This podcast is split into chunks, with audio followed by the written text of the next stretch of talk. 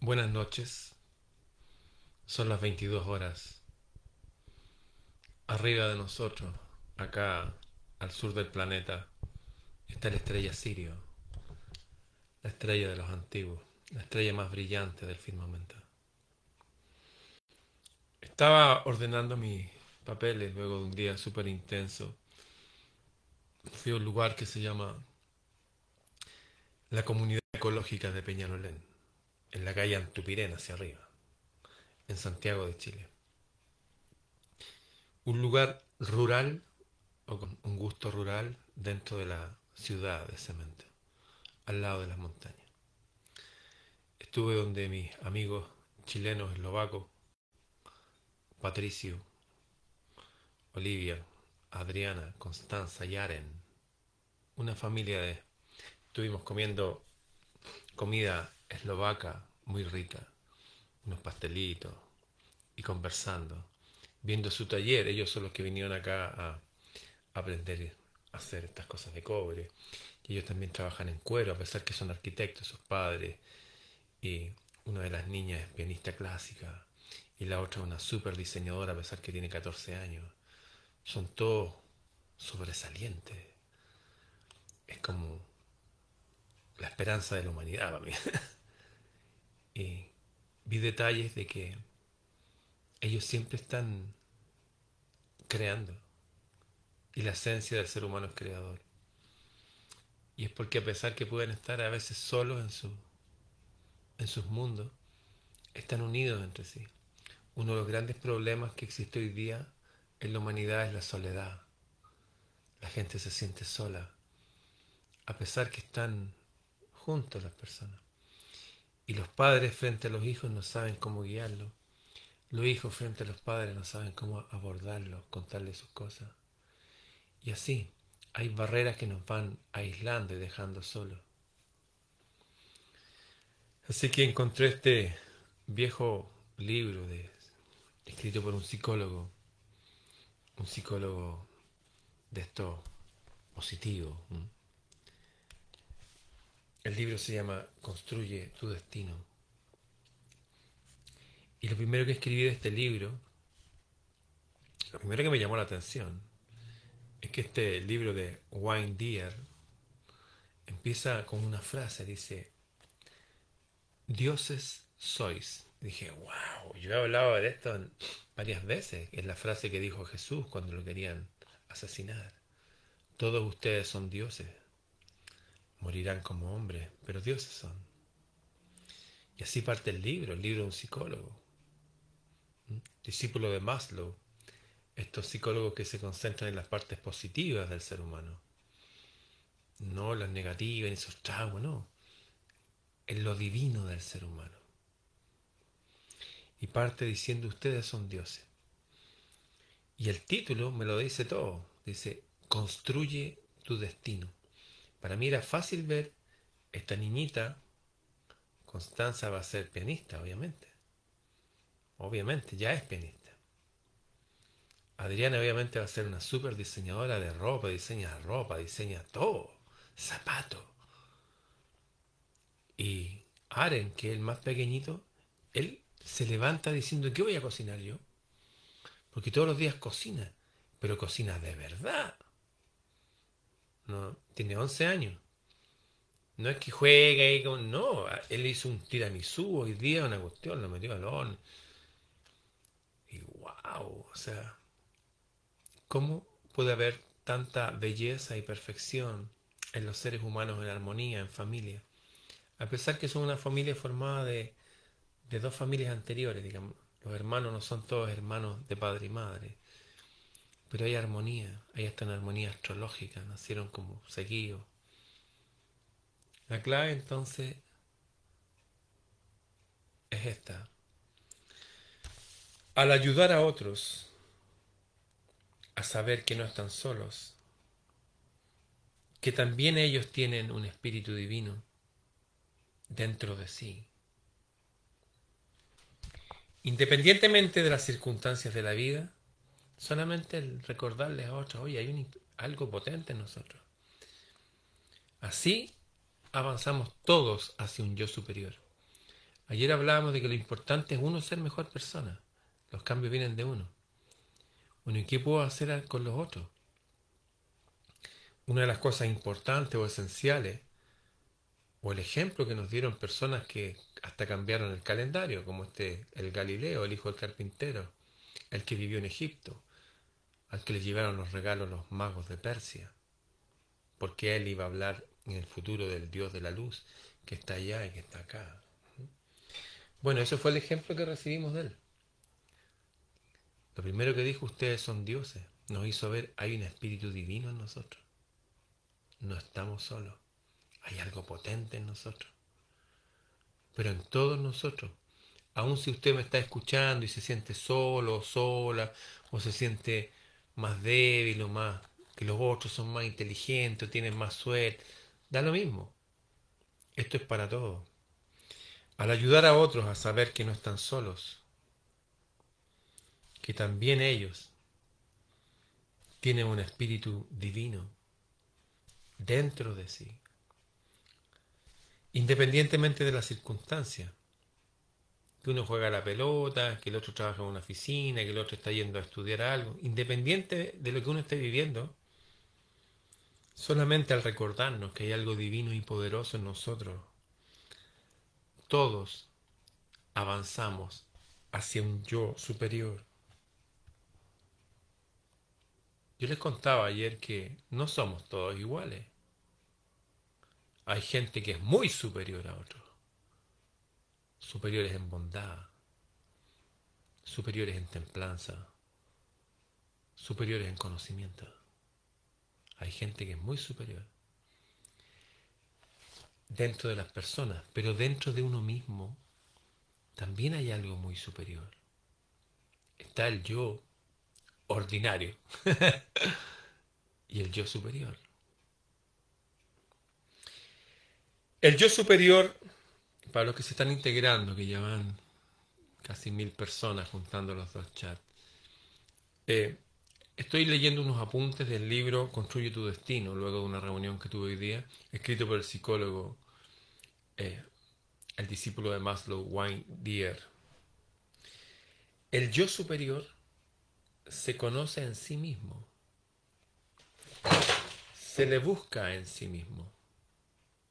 No es algo que tenga que uno buscar allá, leyendo, o no, no, no. Es algo que está en uno. Yo lo he tratado de explicar a veces como ese espacio de silencio entre los pensamientos. Yo no soy mis pensamientos. Yo soy el espacio de silencio entre mis pensamientos. Soy el observador, el que está más atrás de las palabras, el que está en ese infinito inaccesible que hay para adentro. Hay una dimensión infinita hacia adentro también. El infinito no está hacia afuera, no, está hacia adentro. Ya hay una instancia dentro de uno en que uno empieza a darse cuenta que, bueno, este, esto es, este es mi cuerpo, mis manos, mi corazón, mi mente, mi collar. Son, es algo mío, me pertenece. Pero el yo es algo más profundo. Es el que hace acuso de tener esas pertenencias. Uno puede decir también mi mente, mi mente, mis pensamientos pero siguen siendo la propiedad de algo, de alguien. En esa dirección está el yo superior.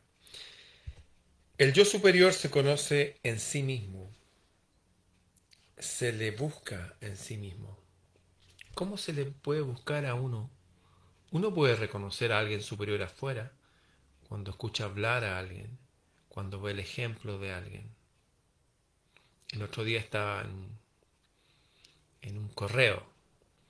Y de repente pasó una persona y se le cayó un algo. Y otros dijeron, ¡Ey, hey! Y era un billete de 10 mil pesos, que no es un billete menor. Y lo llamaron para devolvérselo. Eran extranjeros, no eran chilenos, eran venezolanos, creo, colombianos. Dije, wow, hace tiempo que no veía algo así. Gente que se preocupa que el otro no vaya a tener una pérdida, que no vaya a tener una merma, que no vaya a tener un mal día, una tristeza. Entonces, ahí yo veo hay gente superior en bondad. Su alma es bondadosa. Eso es fácil verlo afuera, hacia afuera. ¿Y cómo verlo hacia adentro? ¿Cómo ver una superioridad dentro de uno? Nunca pongas a otros por encima o por debajo de ti para empezar a ver ese yo superior. Hay gente que dice, no, que esta persona que tuvo tal, tal estudio, que este otro. Lo mejor es no compararse, es relacionarse con uno mismo. Construirse en sí mismo. No tener que estar eh, dependiendo de mi opinión personal en relación a otros, sino en relación a mí mismo. Nunca pongas a otros por encima o por debajo de ti. Considéralos como iguales. Podemos ser diferentes en forma, en gusto, pero potencialmente somos todos poseedores de un espíritu divino que se ha de desarrollar según las cualidades y las características de cada uno. Es necesario asimilar esta idea plenamente. Todos tenemos el mismo potencial tenemos un espíritu divino. Obviamente hay gente que lo... Esto es como un diamante. Los diamantes no vienen pulidos, es una piedra, ¿no? Pero al pulirla, las caras empiezan a reflejar colores de una forma mágica y maravillosa. Hay gente que tiene un diamante, el diamante de su vida, que lo tiene en bruto. Por eso se decía antes, no es que un diamante en bruto, tiene mucho potencial. Pero no ha trabajado en sí mismo. Hay otros que ya han pulido algunas caras, hay otros que han pulido todas sus caras. ¿Mm? Todos somos diamantes, pero hay que trabajar en él. Pero todos ya tenemos algo valiosísimo, en extremo. Es necesario asimilar esta idea. ¿Qué idea? De no poner a nadie por encima ni por debajo. Ocuparse en labrar la piedra personal. Hay gente que con la arcilla de su vida construye palacios, catedrales góticas, castillos. Hay otros que construyen cuevas. Hay otros que no construyen nada. Pero todos tienen el potencial. Estoy leyendo de un libro que se llama Construye tu destino. No es que no, es que el destino eligió esto para mí. Construye tu destino. Elige tú también. Es verdad, hay cosas que sí predisponen de alguna forma desde lo invisible, pero es una parte nomás. Es como esto. Yo voy a hacer un viaje de mi ciudad a otra ciudad que está a mil kilómetros al sur que se llama Puerto Montt. Pero tengo tres caminos por tierra y tengo uno por aire. ¿ah? Y también puedo irme por el agua. O sea, Sí, eso está predestinado, voy para allá. Pero ¿por cuál camino? Eso lo construyo yo. Es, esa parte del destino lo construyo yo. Yo también elijo. La clave entonces, lo primero, tenemos un espíritu potente, poderoso en nosotros. El espíritu del creador de todo lo que existe. Somos hijos del creador. Eso es lo primero. Lo segundo, no andar comparándonos con otros relacionarnos con nosotros mismos, empoderarnos de eso.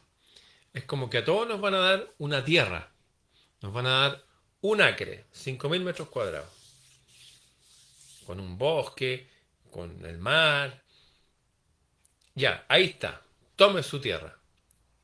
Usted no se ponga a mirar, oye, ¿qué le dieron al otro y se vaya a la tierra del otro? ¿Y qué acá?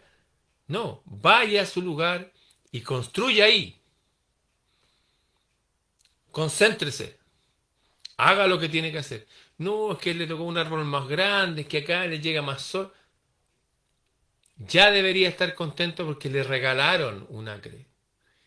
Ya le regalaron además los materiales para construir su vivienda. Y las herramientas. Y los planos están ahí. Hágalo. Esa es la vida. Esa es la vida de todos nosotros. Todos tenemos un potencial, algo valioso, instrucciones que seguir. Hágalo. Pero uno se frena y uno no hace nada porque se siente solo o sola. Y se suma en un espíritu que ya no es el espíritu del yo superior, es el espíritu del colectivo, de la masa. Uno se sumerge en las aguas del inconsciente colectivo y se anestesia. Y deja de sentir, de pensar, de vivir. Solamente reacciona a estímulos masivos. Y uno se va alejando de la individualidad. Yo tengo un yo superior. Usted tiene un yo superior. Y hay que hacer algo con ese yo superior. ¿Qué hay que hacer? Construir nuestro destino. Elegir. Tomar elecciones. Construir. El yo superior se conoce en sí mismo. Se le busca en sí mismo. Hoy día al ver este joven, Aren, de 11 años, él es un hombre él no es un niño, es un hombre, es un hombre joven. Ha desarrollado su potencial, su autoestima. Me contó que también estaba en un curso de baile. Bailaban. Me mostró unos videos.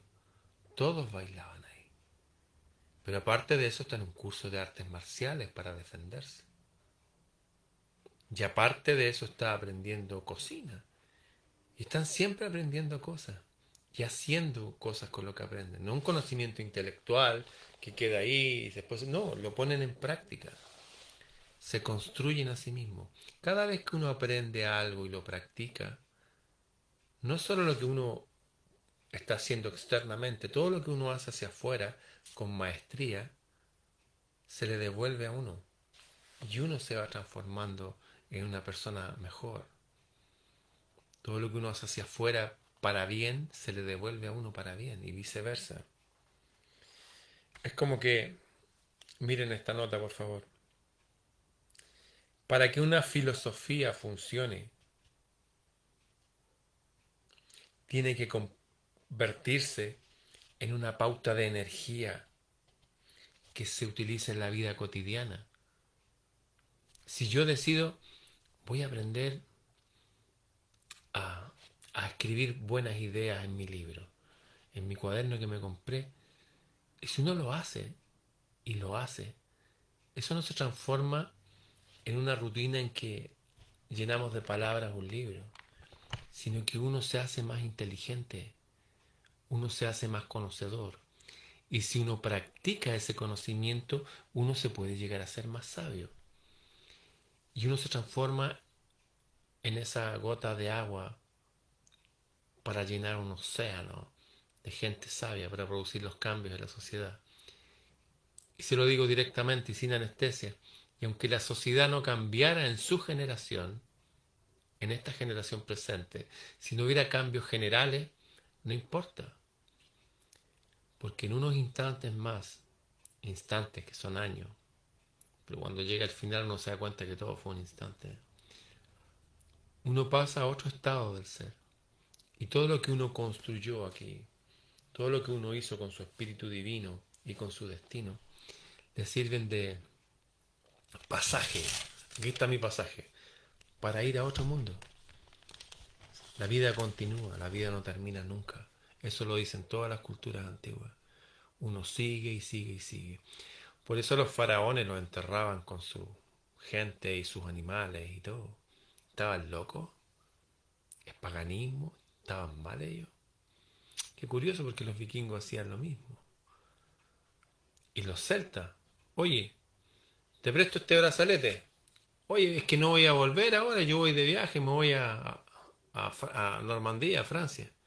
No importa, me lo devuelve en la otra vida. Ah, ya, bueno, te lo devuelvo en la otra vida. Un sentido de trascendencia que tenían todos los antiguos que hacían ver que no importa el resultado general de lo que yo haga, en el resultado individual está el pasaje para no morir, vivir para siempre, para reunirnos con nuestros ancestros, para pasar a otros estadios superiores de vida, esto igual que un colegio. Imagínense que entramos todos a primero básico a aprender a leer. Nadie quiere quedarse en primero básico. Quieren pasar a segundo y aprender matemáticas y otras cosas y así. Y después una profesión y después uno quiere practicar esa profesión. Es lo mismo con la vida. Uno está aquí y lo que haga de bueno con la vida nos va a servir de base para seguir haciendo cosas buenas más allá de esta vida. La vida continúa. Esta tiene un límite. Pero ese yo superior que está en nosotros, que somos nosotros, es eterno, es inmortal. ¿Sabían ustedes que hubo un papa que tuvo que sacar por decreto la creencia de la gente en la inmortalidad? Estoy hablando entre los cristianos. De hecho, una vez le preguntaron a Jesús, oye, ¿tú eres el Elías que, había, que ya había venido antes, que iba a volver a venir ahora? Dijo, no, yo no soy el Elías. Dijo el Elías ya vino, y el Elías es Juan el Bautista, su primo. Y si uno ve la vida de Juan el Bautista y la vida de Elías, son idénticas, se vestían igual, se llamaban igual, parece bueno. Pero había una diferencia entre esas dos vidas. En la vida de Elías, un tipo súper poderoso que se ponía una chaqueta de piel y andaba en el desierto, comía langostas y miel silvestre y hablaba a la gente en el desierto. Ese tipo tuvo miedo de que una mujer, una reina, le fuera a cortar la cabeza y se asustó muchísimo. Y dejó de ser un mensajero. Era un mensajero de la luz. En cambio, el nuevo Elías hizo exactamente lo mismo que el antiguo y apareció una reina que le quería cortar la cabeza y él dijo, córtame la cabeza, no me interesa esta vida, córtamela. Y se la cortaron. El modelo que vino de Elías era mucho más valiente y por lo tanto su mensaje o el mensaje que él llevaba no era de él. Él repetía las palabras de los antiguos. El mensaje siguió corriendo estoy hablando dos mil años después yo de él. Hay que hacer una buena vida aquí, construir un buen destino. Y nuestro yo superior va a avanzar. O va a tener que volver aquí, como es Elías, a repetir el curso. Si usted quiere repetir el curso porque le gustó esta escuela, está bien. En lo personal yo no quiero volver nunca más aquí. ¿Cómo conectarnos con ese yo superior? Hay que crear un santuario interno y acudir a este reino interior silenciosamente, con frecuencia. Hace poco, un gran amigo mío, un aliado, compañero de batallas de tal vez de varias vidas, hizo una pequeña grabación tocando su instrumento metálico y hablando de la importancia de meditar al yo superior, al alma pura y agradecerle por cada día. Mi amigo, Felipe, Felipe Garcés, hizo eso y lo regala a la gente. Y ya tiene un pequeño ejército de 300 cada día yendo a su santuario interior y empezando el día y terminando el día en paz, en armonía, reconociendo ese ustedes son dioses. Eso sí marca diferencia. Eso es caminar hacia un yo superior. Parte del camino del yo superior. Ir a ese santuario interior y visitarlo. Ese yo más real, real en cuanto a realeza. Y real aquí es real, es tangible. Ese yo real no es solamente algo como para tener un pasaje para una vida mejor en el futuro. No, en esta vida la vida es mejor así. Mire lo que dice este psicólogo en Construir tu Destino. El yo real, el yo superior, ese yo invisible, pero perceptible, puede atraer la energía del sol, del viento, y todo aquello que sea poderoso, celestial. Recuerdo una vez un antropólogo, un hombre que estudia los seres humanos, en Norteamérica, donde vive mi hija, en esa zona donde están los indígenas, los Sioux, los Cheyennes y todo eso. Dice que estaba haciendo un estudio, un curso de antropología, y le dicen, oye, ustedes son famosos porque hacen llover. Sí, dice, bueno, cuando necesitamos, no es algo que lo hagamos. Y supe que iban a hacer una ceremonia, creo que sí, vamos a hacer la ceremonia de hacer llover. ¿Y los puedo acompañar? Claro, por supuesto. Mira, habla con fulano, qué sé yo, y, él fue, habló con un tipo y dijo, ya, yo mañana te paso a buscar a las 5 de la mañana. A las 5 de la mañana lo pasaban a buscar. Y empezaron a caminar ellos dos nomás. Él creyó que iba a ir más gente. Dijo, no, iban los dos.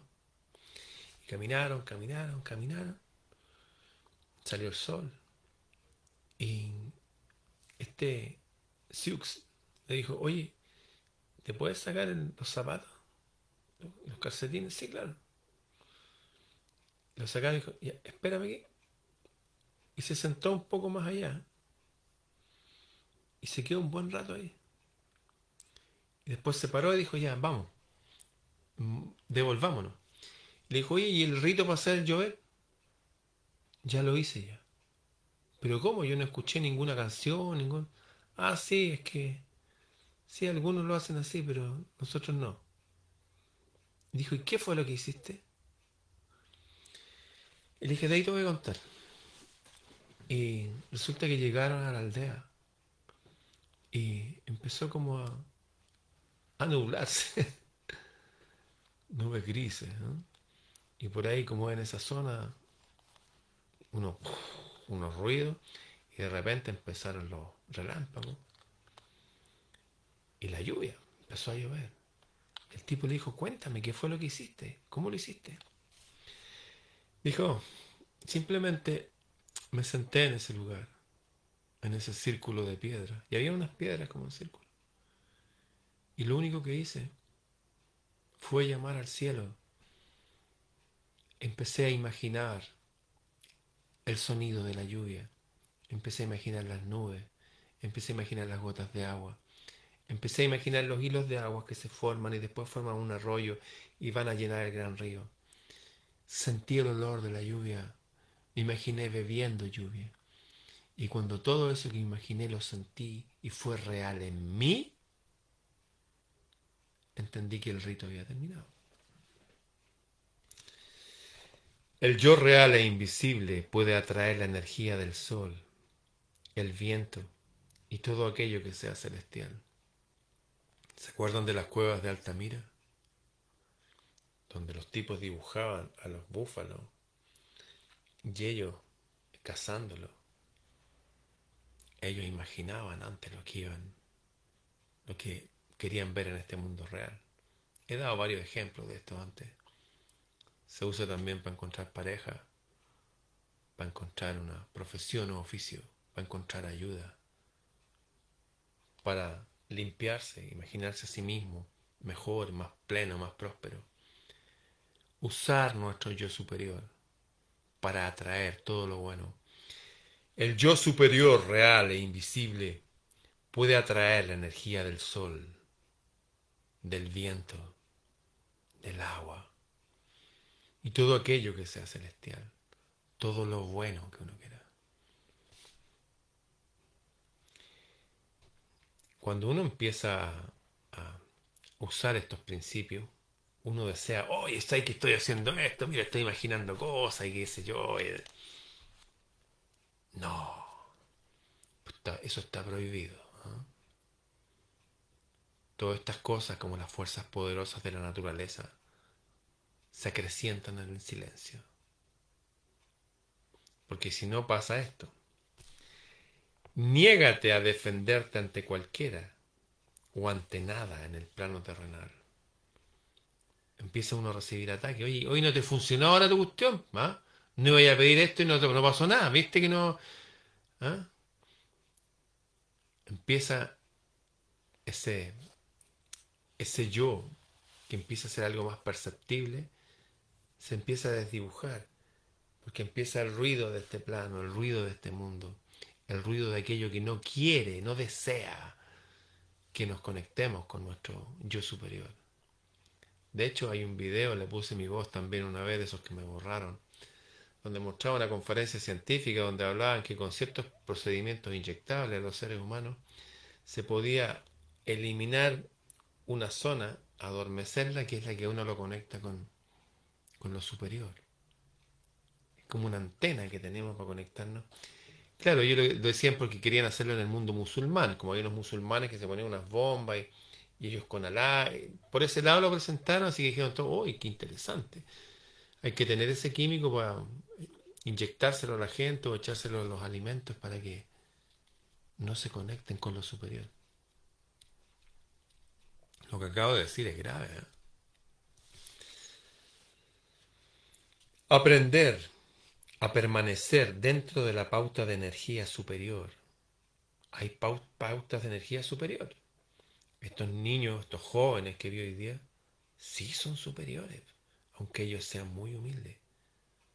Son superiores en dones, en talento, en dignidad, en lenguaje, en modales, en educación, en espíritu, en afabilidad, en templanza.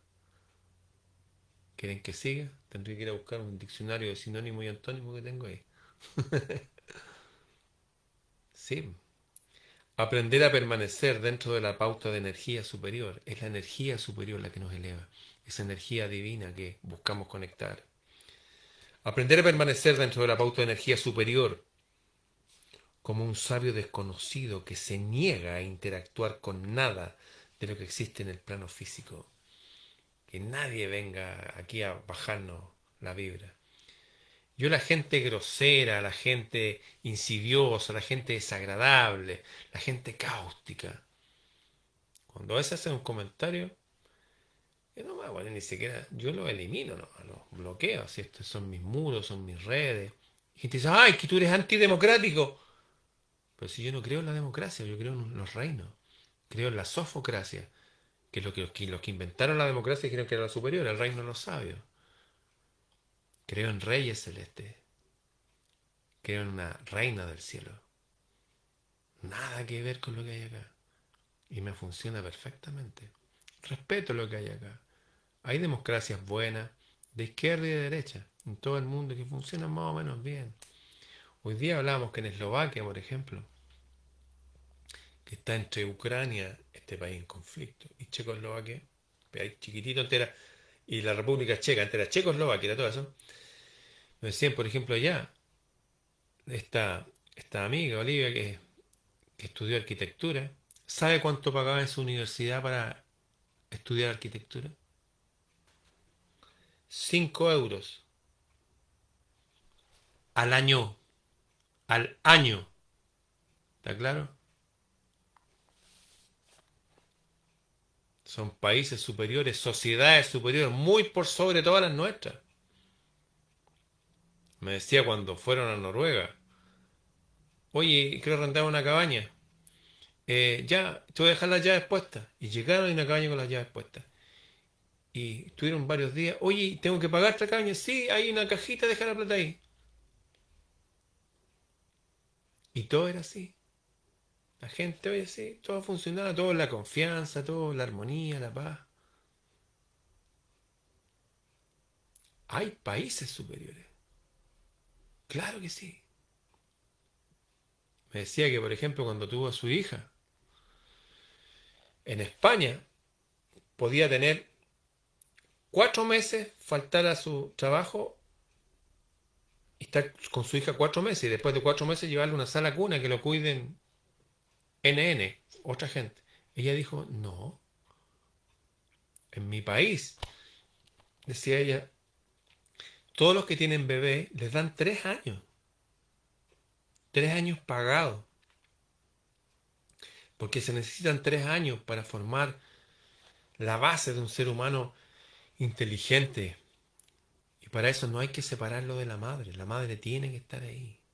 Se crean razas fuertes, sociedades como las que les acabo de contar, que son así. Ahí está la plata, Mete el dinero ahí, saca tu vuelto, llévate lo que quieres comprar. Nadie va a robar, no hay un mandamiento, no robarás. Eso para los estúpidos, que necesita que le digan porque es malo, ah, porque hay un Dios que te va a castigar. No, la gente es así. Llevan una ley en su corazón. Su alma es así. Hay gente superior. Hay sociedades superiores. Aprende a estar en paz. No expliques ni hagas gala de tu energía. ¿Empiezan a funcionar las cosas? Bien, sigue funcionando. Estamos en tiempos de crisis ahora. A mí es casi como que me enviaron a hablar aquí. pues yo sigo mi propia pauta individual, hago mis cosas. ¿Mm? Mi vida no es todo que se ve en las redes, mi vida es mucho más profunda que esta. Está tú en paz, no explique ni hagas gala de tu energía, de tu pauta de energía superior con la que te estás conectando. Tú lo sabes y eso es más que suficiente para ti.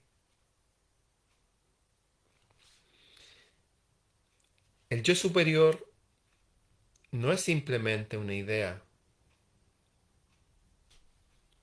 novedosa, espiritualista, ¿no? Es una forma de ser, de ser. Me acuerdo una vez estábamos con mi amigo Diego Vergara en el campo, en un lugar que se llama Yamuco, de Temuco a la cordillera, una zona donde los únicos huincas, los únicos hombres blancos, éramos nosotros los que vienen ahí, de una zona de Mapuche. Y llegamos a un lugar, estaban con la música fuerte, y llegamos nosotros, y dijeron, ¿qué quieren tomar? Eh, ¿Quieren bebidas fuertes? Dije, mm, quiero un té, dije yo. Y mi amigo dijo, sí, un té verde podría ser. Y el tipo dijo, ja, ja, se van a tomar un té, ja, ja. Y se rió de nosotros. Y compartimos ahí. Les dije, oye, eh, gracias por la invitación, pero nosotros vamos a hacer algo en nuestra casa musical y con algo de magia. Y nosotros los invitamos a usted a nuestro mundo. No fueron ellos, fueron algunas mujeres que estaban ahí. Y fue algo maravilloso. E hicimos unas conexiones de amistad, de amor, de hasta de negocio, que duran hasta el día de hoy. Nos reconocimos manteniéndonos en nuestra pauta. Si se estaban ahí emborrachando, yo no me voy a emborrachar con nadie, no me interesa. Yo puedo tomar un poco de cerveza, de vino en las comidas, pero emborracharme, porque sí, no tiene nada que ver conmigo. Nada en lo absoluto. No me interesa ser el raro, el diferente, siempre lo fui. Y me gusta que sea así. Me acuerdo esa canción que dice, que canta mi amigo Chris, ah, el doble de Bon Jovi. The people and me go by different ways. La gente llevamos por caminos distintos y qué? A mí no me molesta nada. Está súper bien. Yo soy como el salmón. Voy contra la corriente. Me gusta eso. Me gusta sentir eso. Así el yo superior en este mundo va contra la corriente. No es la pauta de la gente. Y se siente bien. El yo superior no es simplemente una idea. Es una forma de ser, es una pauta de vida. Y uno se empieza a relacionar con gente así. Y cuando uno se pone en eso, aparece gente y dice, ¿saben qué? Yo también soy así. Porque no es que yo sea así, es una pauta, es una pauta que viene viajando. Y ayer tenía el Buda acá, ¿se acuerdan? Viaja a través de los Budas, de los iluminados, le dicen por ahí, los mensajeros. La gente que nos viene a recordar, hey, recuerden, pues esto es una escuela, ustedes son dioses, tienen una energía, úsenla. Hay un Dios malo en este mundo, combátanlo, pónganse un escudo. Es como construir la parte de la vida que debemos construir nosotros, nuestro destino. Confiar en nosotros mismos es confiar en aquello que nos creó. ¿Ustedes creen que la divinidad crea basura? ¿Modelos fallidos? No. Uno puede ver, me acuerdo en, Chillán había un árbol poderoso que estaba así, potente, sus ramas. Y al lado había un árbol de la misma raza de árbol, no me acuerdo cuál que estaba así, doblado por el viento. Y wow, hay gente también que es así. Siguen siendo árboles poderosos y todo. Hay algunos que se ven más enhiestos, otros se ven más golpeados por la vida, pero cada uno tiene que cumplir su destino acá. Hay algunos que hablan del karma y esas cosas, esos temas no son como para tocarlos ahora aquí, pero en fin, no me corresponde a mí juzgar eso. Como el ejemplo que les di recién, si le están regalando un acre con los materiales para construir, ¿qué se pone a mirar al del lado? Haga lo que tiene que hacer, construye su cuestión antes que llegue el invierno. Y el invierno representa a ese hombre sabio o mujer sabia, venerable, potente, fuerte en el futuro, que usted mismo. O ese hombre decrépito, necesitado y pobre, loco, solo o sola, que puede ser usted mismo en el futuro, si no se construye a sí mismo. Eso le espera. Eso de la vieja, el viejo cuento de la carrera de la tortuga y la liebre no es un cuento. Usted es la tortuga y usted es la liebre. Tiene que llegar a la meta. Si no llega, lo va a lamentar. Confiar en nosotros mismos es confiar en la energía, en aquello que nos creó. Sin una confianza, es imposible conocer los milagros del yo superior. Milagro significa, por ejemplo, como lo que nos decían, quieren una casa, quieren tener su arte, oficio, tener su profesión, su familia, estar en armonía, en paz. Ya no se preocupen por esas cosas. Observen la naturaleza, la belleza, conéctense con la belleza, la paz, Busquen el reino de los cielos y todo lo demás se va a dar solo. Todo lo demás se va a dar solo. Fíjense que este niñito que vino a aprender a hacer brazaletes, él hizo un taller de brazaletes y tenía todos sus brazaletes. Él lo aprendió a hacer y tenía su soplete allá, 11 años. Sus sopletes, sus martillos, sus cosas. Y yo le dije, si vendiera dos brazaletes al día, serían 300 mil pesos al mes, 500 dólares. Me miró así. Eso se puede llevar a todo. Ahora hay una señorita que va a hacer un taller de crochet, dejé la propaganda y esta mujer que me hizo a mí en miniatura, tejiéndolo con mi gato rubilar aquí en el hombro, va a hacer un curso Ahí dejé la propaganda. Gratis. Gratis. ¿Sí? Una hora este sábado, pero ahí está la propaganda aquí en, un parque de Santiago de Chile. Si uno está en su yo superior y empieza a aprender cosas y a practicarlas, hacer con la vida algo interesante, no estar drogándose, estar todo el día jugando, viendo, se empiezan a manifestar verdaderos milagros que es hacerse cargo de sí mismo, es trascender, trascenderse.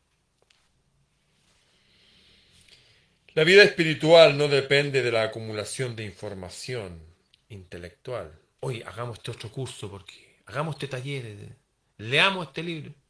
No depende de eso. La vida espiritual necesita del suelo fértil de los sentimientos, sentir, estar en paz, Uno tiene que sentir esto, vivirlo.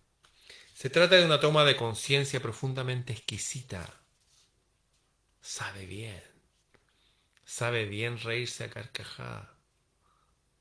Hace poco estábamos con mi amigo Felipe en un lugar y se produjo una situación y nosotros, ¡juá, juá, juá! Y lloramos de la risa, y ¡ay! Nos doblamos, y ¡ay! Nos dolía la espalda. Y nos fuimos a la camioneta, y ahí paramos, ya se paró. Y de repente, ¡juá, Y de nuevo. Y lloramos, y después. Bueno, y nos vinimos riendo. Y después hablé con la mamá de mi amigo, me dijo, ¿qué fue lo que pasó el otro día? Me dijo, que mi hijo llegó riéndose y después se fue a acostar y pasó como una hora y de nuevo carcajada. Y no le pude explicar. Era eso nomás. Yo creo que momentos de felicidad como eso son mucho más importantes que comprarse las zapatillas que están de moda o cosas que son realmente intrascendentes, que no están construyéndonos dentro. Se trata de una toma de conciencia profundamente exquisita porque en tu interior, exquisita, exquisita, que sabe bien, porque en tu interior sabrás que formas parte de todas las cosas. Del cielo, de las estrellas, del agua, el viento, la luz del sol. Yo soy todo eso. Usted es todo eso. En fin, miren lo que dice para terminar. Me agrada pensar en la divinidad, en la Madre del cielo, en el Padre del cielo, en el reino celeste.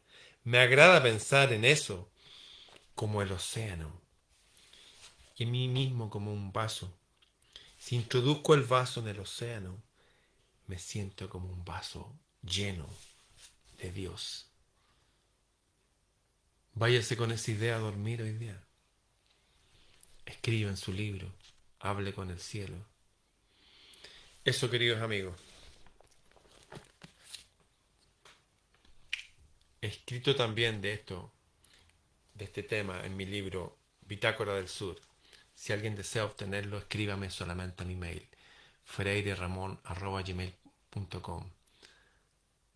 como empezaba este libro? Ustedes son dioses. ¿Qué dice el tipo y al final? Yo me siento como un vaso lleno de Dios. ¿Y usted? Hasta mañana.